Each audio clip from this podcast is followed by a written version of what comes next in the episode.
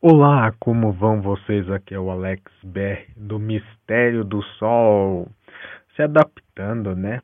Para quem escutou o episódio anterior, é, percebeu que o episódio, né, das, das bruxas, né, o, o mágico mundo das bruxas, é, saiu um pouco áudio baixo, né? Porque eu estou tentando adaptar a gravação de áudios através do smartphone, pois os episódios, a maioria que eu faço é gravado pelo notebook e por um microfone, digamos, um pouco mais profissional do que o, o do smartphone.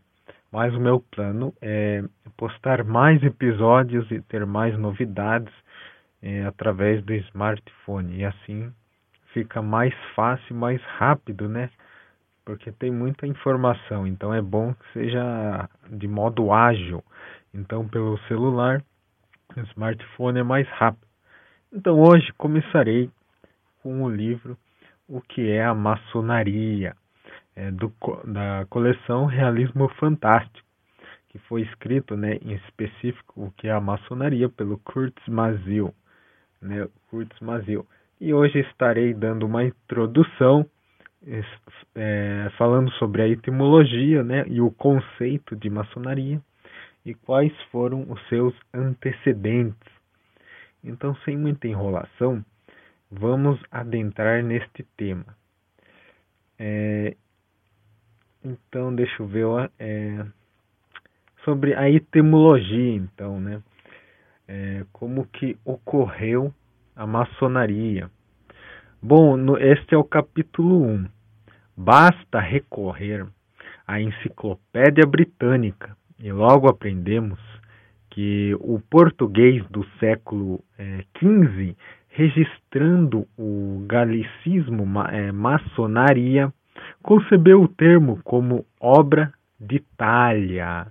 Porém, em seu eh, tratado de, de um designativo de, associa, de associação secreta né, dos franco-maçons, até então conhecidos como pedreiros livres, a palavra acabou sendo um empréstimo mais recente do francês maçonnerie, é, documentado por conseguinte, é, por conseguinte é, já em 1817. Então veja aí que é bem antigo, é, numa tradução, né? lá em 1817, numa tradução. O espanhol franc-maçoneria e franc-maçon é, tendo a mesma origem do português franco-maçonaria e franco-maçon, ou seja, do francês franc-maçonnerie, é, remontando pois ao ano de 1747, enquanto Frank Mason, é, Frank Mason já vinha no ano de 1735. Registra-se melhor, é, se diga, é, reduz-se reduz posteriormente em maçoneria e maçom. Então aqui está explicando né, a origem da palavra maçonaria, né? Que é, especificando melhor se trata aí é, de pedreiros, né? Ou seja, de pessoas que estão construindo algo. Então é bem simbólico. Bom, continuando aqui.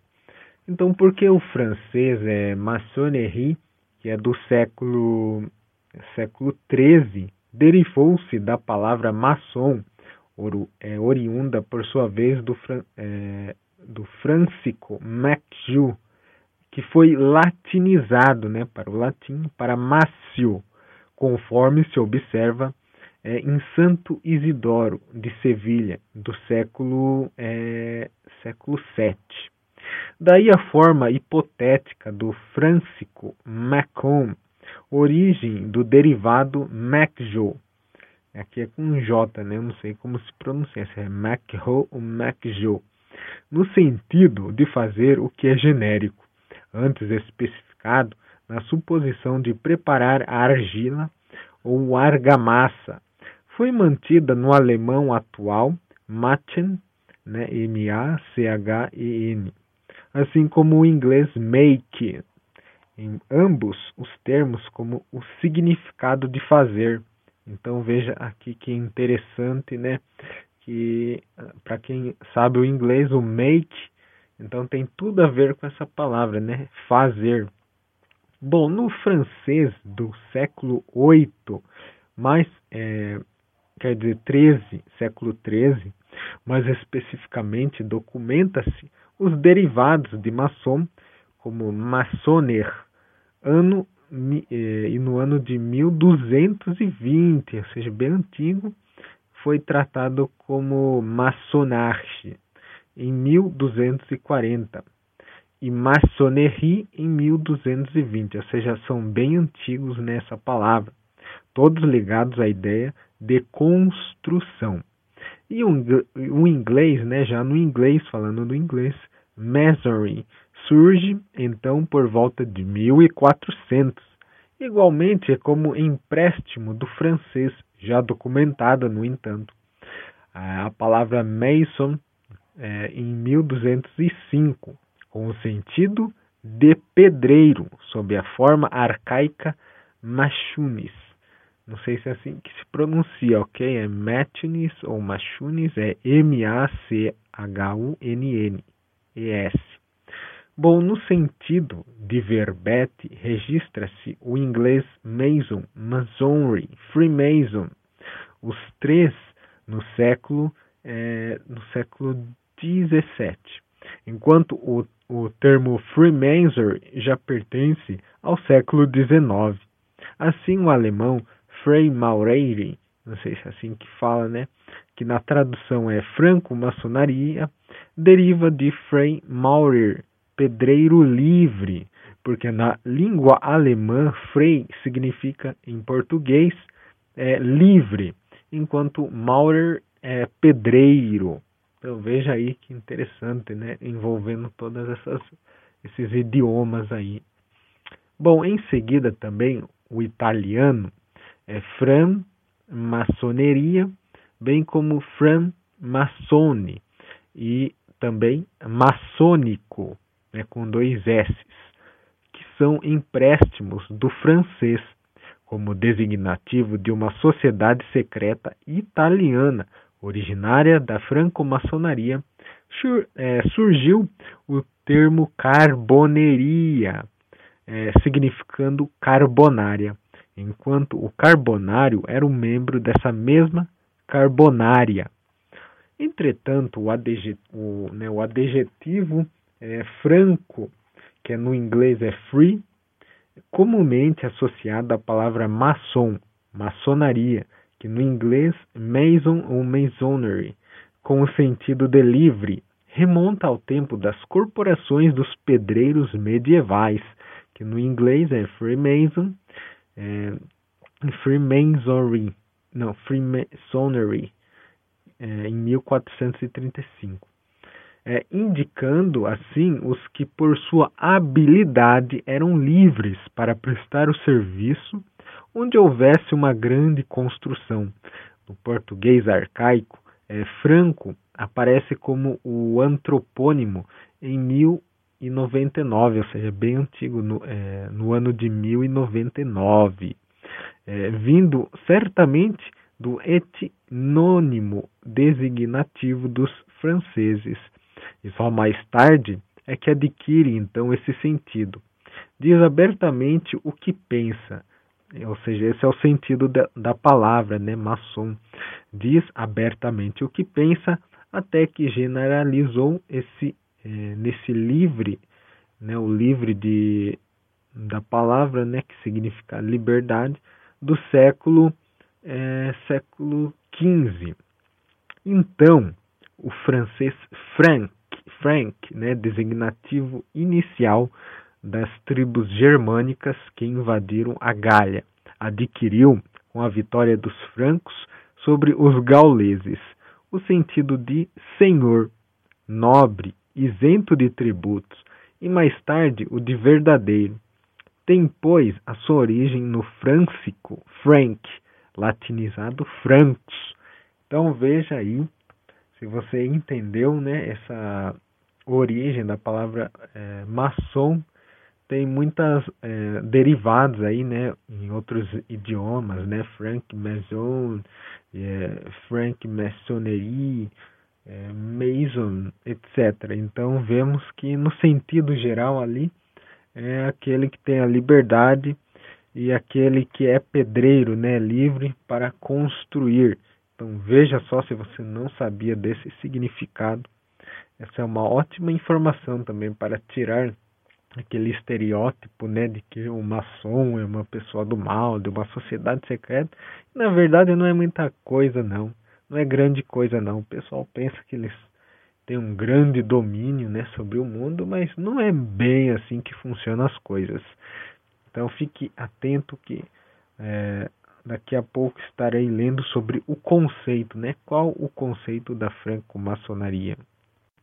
Uhum. Então, bora saber o que é o conceito, né? O que é o conceito da maçonaria.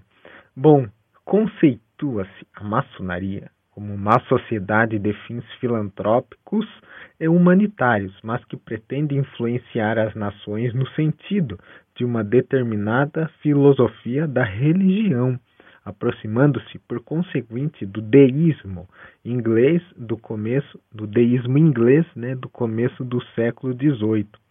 Apesar de que as maçonarias de certos países hoje não mais exijam de seus membros a fé em Deus, Assim, é, vide a Enciclopédia Britânica, tomos 13, a página 7085, a eleição desses membros, né, mesmo os membros, se dá apenas em obediência a certas exigências outras, é, morais, por exemplo, aceitando-os após o indispensável rito iniciático, que é mantido em segredo, assim como os, os ritos dos graus superiores da ordem, porque a maçonaria, a maçonaria é uma ordem, uma irmandade, enfim, vista exteriormente como uma sociedade secreta, quando na verdade ela é apenas discreta, digamos assim, para que o público externo entenda o fato e veja o nosso propósito de apenas esclarecer as coisas, nunca, porém, obscurecê-las. Então, aqui também é importante notar que já não é mais obrigatório é, acreditar em Deus, né? ou seja, antes era obrigatório, somente as pessoas de fé poderiam ser maçons. Mas depois, com o passar do tempo, também os ateus podiam fazer parte, né? Então ficou bem mais secular.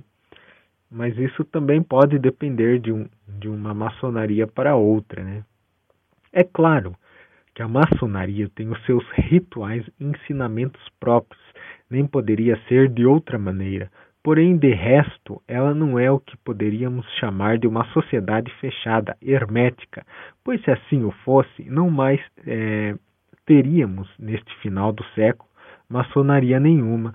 O homem, em qualquer nível intelectual ou condição social, é atraído pelo mistério, né, pelo enigma, enfim, mas a maçonaria, na verdade, jamais se orientou para tais caminhos sem volta. A sua orientação e propósito só se enveredam para uma sociedade perfeita e legítima, onde o homem é a sua meta primordial. Então, na verdade, não há propriamente sociedades secretas hoje em dia. O que há, quando muito, são organizações que comungam uma doutrina comum exigindo de seus membros filiados certos compromissos para mantê-la sempre ativa, como se fora a chama acesa, erguida ao alto por muitas mãos e todas elas zelando para que o vento das hipocrisias humanas não a apague jamais. Se o eleitor prestar atenção, verá que as grandes religiões do mundo, como por exemplo a católica e a judaica, possuem dois círculos um externo, que é para o povo em geral, e outro interno, para o seu corpo de sacerdotes e rabinos, onde de um lado um ouvem e aprende, enquanto do outro lado há os que estudam e ensinam. Jesus Cristo, e este é apenas um exemplo, é, é, discutia com seus apóstolos, né? então aqui ele está dando um exemplo. Mas o que ele ensinava aqueles apóstolos salvo o alto colégio da Cúria Romana, talvez a sua congênere judaica, ninguém ficou sabendo até os dias de hoje. Os mistérios de Fátima, por exemplo, que é um dos mistérios, né? A própria Bíblia em si é mais um exemplo. Há em suas páginas, de modo claro e insofismável, duas interpretações uma e uma mesma proposição, quer dizer, para uma mesma proposição, tornando-a, por isso mesmo, esotérica e esotérica com X, né? esotérica com S, esotérica com X. É, a um só tempo, mas isso é coisa que discutiremos depois, se necessário. Por ora, o leitor deve atentar apenas para o propósito de que há indiscutivelmente esses dois enfoques para os problemas intelectuais, materiais e morais da raça humana. Justifica-se então só por aí o fato da seriedade de propósitos da maçonaria, que não é, como dizem os que são leigos no assunto, obra diabólica ou bruxaria, mas tão só é, um mantenedor, uma mantenedora né, a mais das lídimas tradições desta mesma raça humana, que somos nós, indistintamente. É, então aqui ele está explicando né, que existem é, os ensinamentos esotéricos e com X e com S. Esotérico é aquele que seria mais íntimo, né? O esotérico seriam apenas os dogmas, aquilo que se deve seguir. Bom, a maçonaria não é, por outro lado, inimiga fidagal das religiões. Ao contrário, ela não é sectarista.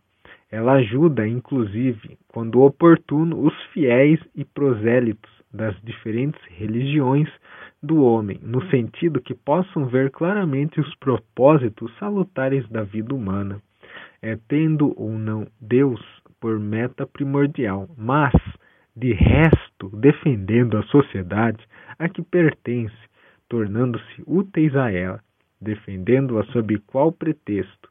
Daí o fato de que a maçonaria em seu todo é, antes de tudo, cívica, para, é, para de resto justificá-la como nobre e soberana em seus propósitos fundamentais. Pode-se, então, desde já compreender as expressões obra, é, obra de talha, pedreiros livres e assim por diante, inseridas no contexto de sua etimologia, a razão do capítulo 1 deste livro, como construtores do solene edifício da humanidade, antes apenas embrionárias, agora, porém, explícitas e por isso bem claras. As acirradas críticas contra a maçonaria, quer ontem nos tempos obscuros, ou quer ainda hoje, quando novas luzes já surgiram iluminando a escuridão, não se justificam, na verdade, em época nenhuma. Os tempos são outros agora. Então aqui né, ele explica quais são as razões né, da existência da maçonaria, que em resumo, né, aqui ele diz que é ajudar a humanidade, não importa qual religião, mas tornar os homens civilizados. Então, essa é uma grande meta da maçonaria. Bom, então, quais seriam os antecedentes, né? ou seja, aqueles que vieram antes da maçonaria? O que será que existia? Bom, as lojas maçônicas foram antecedidas pelas associações, associações de pedreiros livres dos tempos medievais, os, con os construtores de catedrais grandes e pequenas, como a de Notre Dame de Paris. E vamos ficar neste exemplo, porque estes pedreiros mantiveram um segredo, é, certos detalhes do seu ofício. Imaginou-se então que isso fosse a origem dos segredos maçônicos, quando na verdade eram apenas segredos profissionais, nada além disso. Daí, então, porque a partir do século XVII tais segredos eram apenas simbólicos. Por conseguinte, alguns desses símbolos, né, o martelo, o colherão, o avental, etc., até hoje ainda lembram a origem profissional da maçonaria, inclusive a designação de Deus como supremo arquiteto do universo. Os pedreiros medievais estavam isentos da eh, jurisdição dos bispos. eram livres, portanto. Daí a expressão pedreiros livres, né? tanto em inglês, Freemasons, como em francês, Franc-maçons.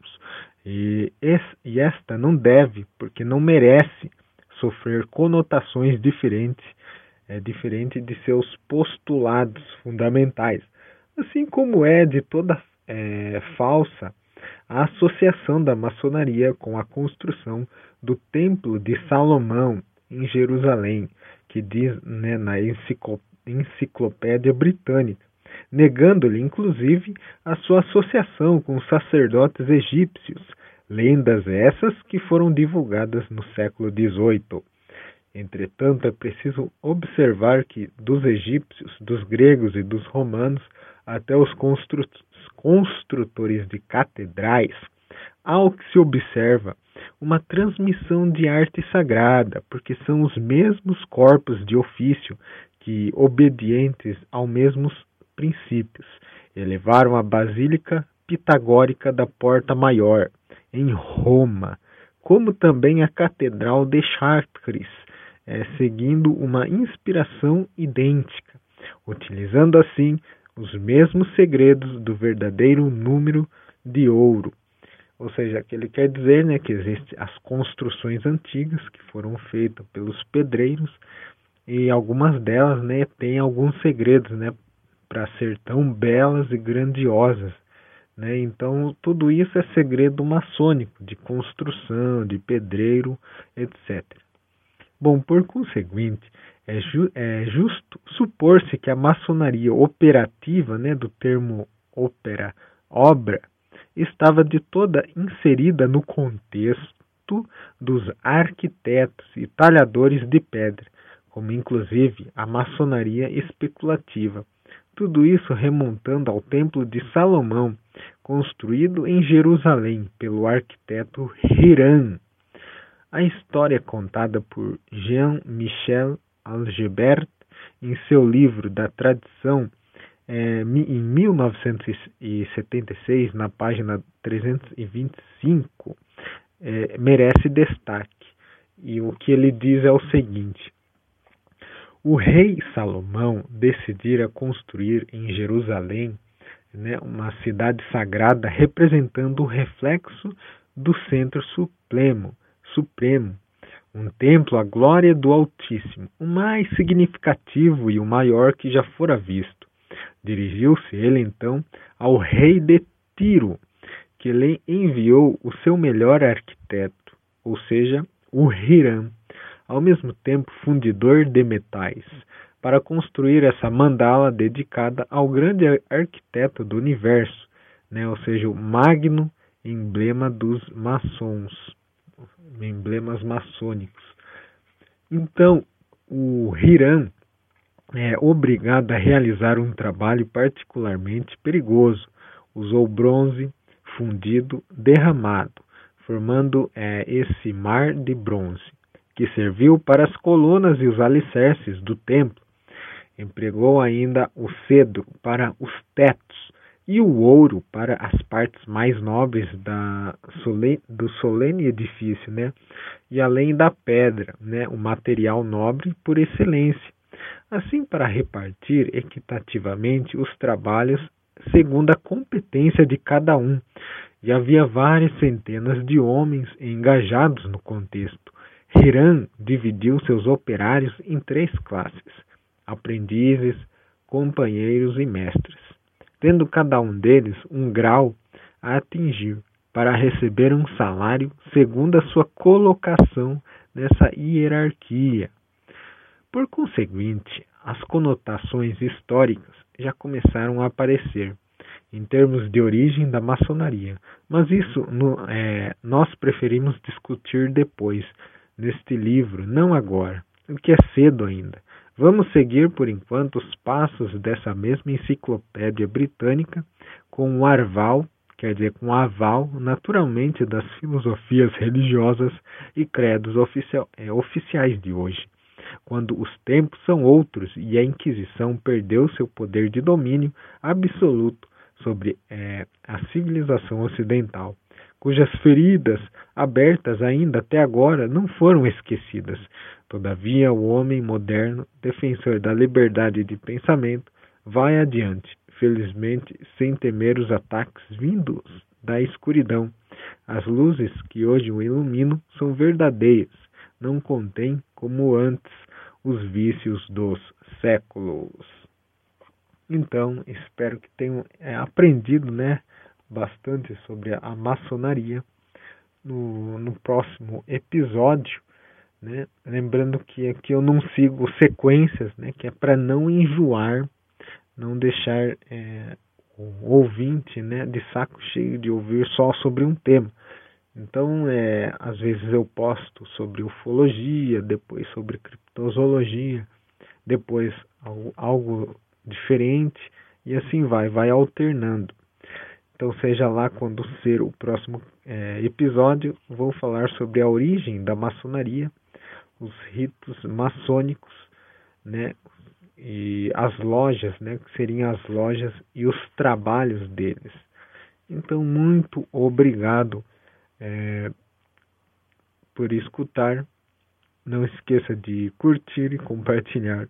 Então, até a próxima!